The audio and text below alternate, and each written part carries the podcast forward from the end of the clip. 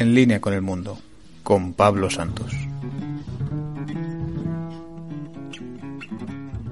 Muy buenas, bienvenidos otra semana más a un nuevo capítulo de En línea con el mundo. Este capítulo, esta, esta edición de este, de este podcast lo vamos a dedicar eh, en completo, eh, por completo, unos hechos que se sucedieron también en el mes de abril, hace muchos años.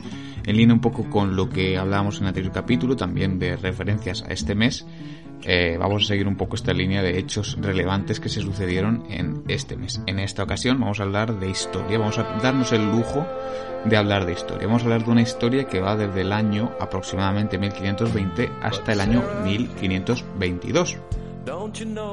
Y en concreto, esta historia también, como decimos, tiene como fecha de homenaje el día 23 de abril, al igual que el día del libro, como hablamos en el anterior capítulo, pero en este caso vamos a hacer mención a la fiesta de Castilla y León. Vamos a ver qué hay detrás de todo esto y por qué se recuerda a la sublevación de los comuneros de Castilla contra el rey Carlos I de España y V de Alemania. Sin más dilación, arrancamos ya.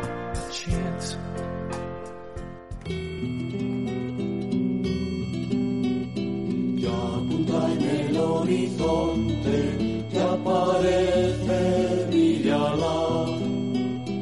Los soldados comuneros salieron del bodazán. Van corriendo por las eras hasta las casas llegar. E instalando allí las piezas comienzan a disparar.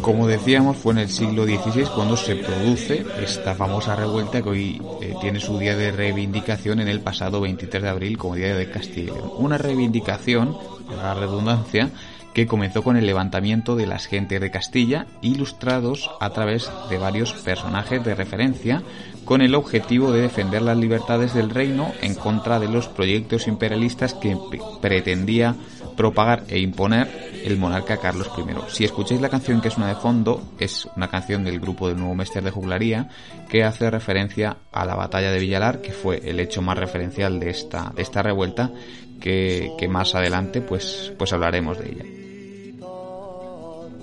Los personajes eh, de esta revuelta son eh, Juan de Padilla, Juan Bravo y Francisco Maldonado, toledano, segoviano y salmantino, respectivamente.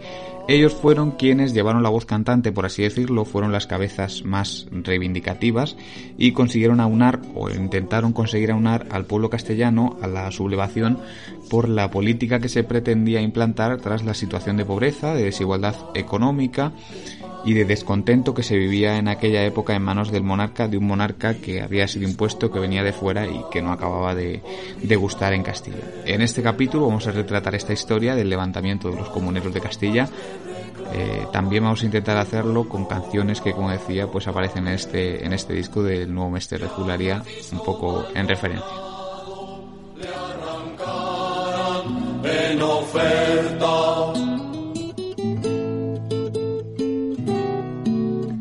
Fue en octubre de 1517 cuando el rey Carlos I llegó a España proveniente de sus dominios en Flandes para tomar posesión y comenzaron aquí los problemas de este monarca que no acababa de tenerlas todas consigo, no acababa de estar de creérselo, ¿no?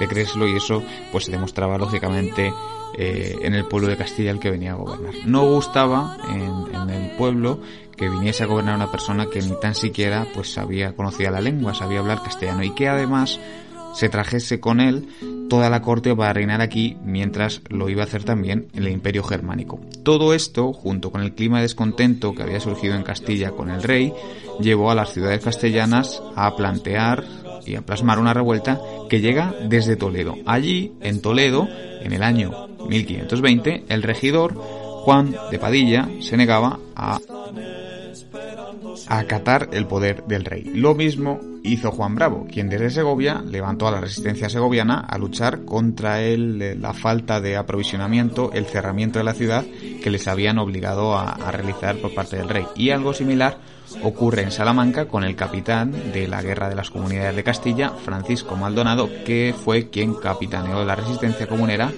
en esta ciudad. Él lo hizo en vez de que lo hiciera su primo, quien fuera el gobernador, Pedro Maldonado Pimentel, debido, lo que se cambió, se, trasladó el poder a Francisco Maldonado debido a la cercanía afinidad que tenía el gobernador con el rey Carlos I. Estas primeras, estas revueltas, estas primeras revueltas también se propagaron por otras ciudades castellanas, aunque no saliesen de esta unos líderes y unas personas, unos personajes tan evidentes y tan, tan claros, pues eh, se llevaron a cabo también eh, revueltas en ciudades como en Burgos, en León, en Zamora, en Guadalajara, en Ávila o en Tordesillas. Aquí también se, se vivieron las revueltas comuneras.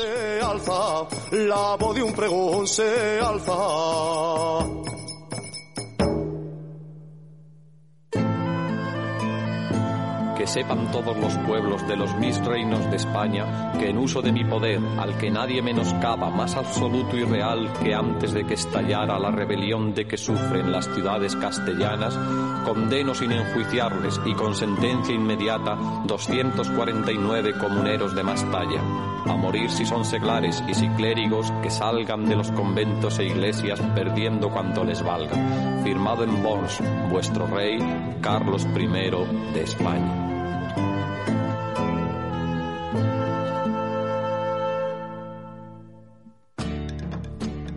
Pues entre estos tres andaba el juego. Querían llegar al trono en vez de que lo consiguiese Carlos I y en vez de que lo hiciera o a la vez que lo pudiera hacer la que había sido declarada incapacitada Juana Loca. El clima de insatisfacción que reinaba entonces en la corona de Castilla era cada vez eh, mayor. Las revueltas pues eh, venían con gran fuerza, el pueblo se las creía y iban suponiendo ya un gran impulso para conseguir derrocar al rey, a un rey al que entendían que no debía ser porque sobre todo no estaba en España. La revuelta no acabó por causar todo ese furor que pretendía por todo el panorama nacional, no llegó a todas las zonas de, Castilla, eh, por ejemplo en la zona de Andalucía no lo hizo, eh, no se secundaron tampoco en el norte de España, aunque sí, por ejemplo, sí que lo hizo en cuanto al sur en Murcia y eh, por aquel entonces comienza en 1520 en Castilla la lucha entre las revueltas y los afines al monarca. Tras estos primeros meses de revuelta en Castilla, los tres estandartes de la revuelta comunera se citaron con la que debería haber sido la reina de Castilla, Juana la Loca, a la que habían incapacitado, para explicarle con el objetivo de contarle en qué estaba consistiendo y qué estaban haciendo, qué es lo que estaban llevando a cabo para poder, a través de la revuelta comunera, proclamarla a ella como reina y devolverle la soberanía. Pero tras esto, lo que se esperaba por parte del monarca era un movimiento para frenar la revolución y un movimiento que acabó llegando.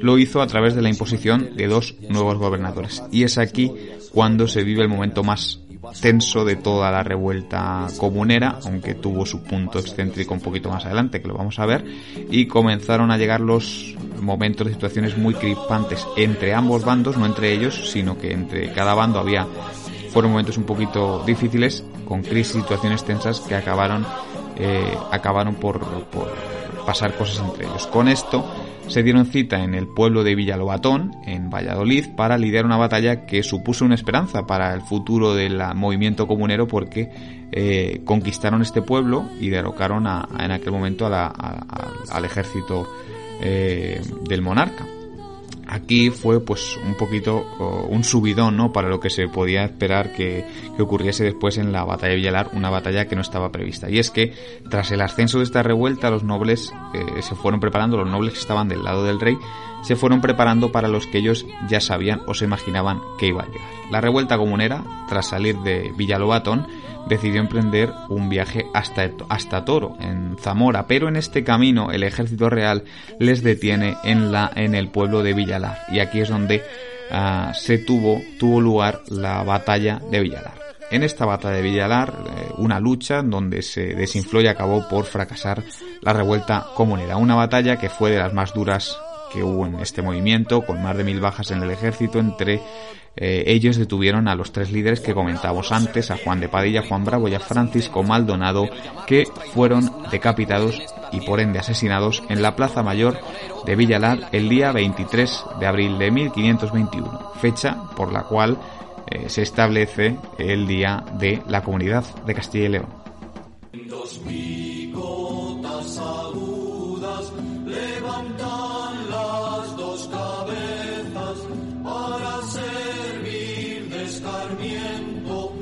El fin de esta revuelta se escenificó con el Pacto de Rendición de Toledo acordado el 25 de octubre de 1521. Así finalizó este intento de resurrección contra el rey Carlos I, cuando los comuneros que aún resistían acabaron por abandonar el Alcázar de Toledo y fueron nombrados por parte del rey nuevos gobernantes. Y de toda esta batalla que se le dio en Castilla queda este recuerdo para esta comunidad. Un recuerdo que es más que un símbolo a la lucha por la libertad del pueblo castellano. De hecho, fue en 1986, bastantes años más tarde, cuando se instauró de forma oficial el Día de Castilla y León como fiesta el 23 de abril en recuerdo y homenaje a los comuneros de Castilla.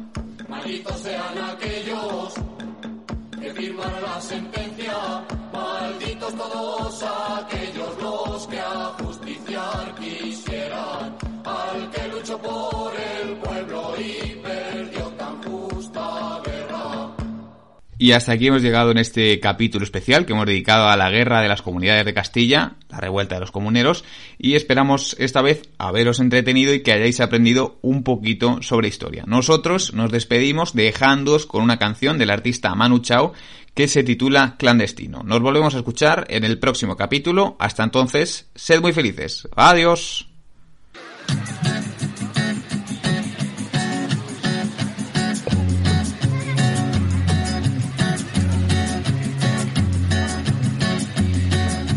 Solo voy con mi pena, sola va mi condena.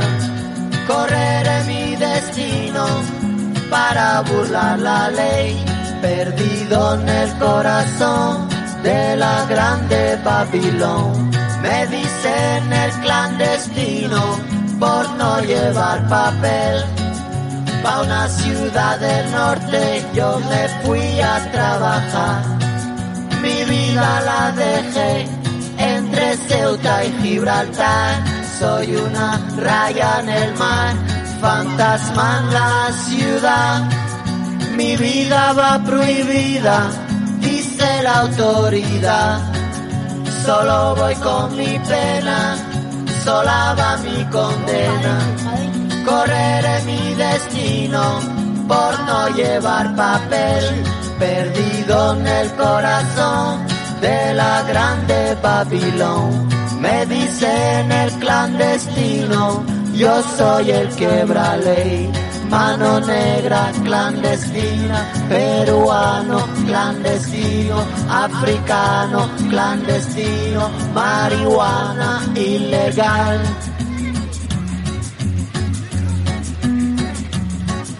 Solo voy con mi pena sola va mi condena. Correré mi destino para burlar la ley, perdido en el corazón de la grande Babilón.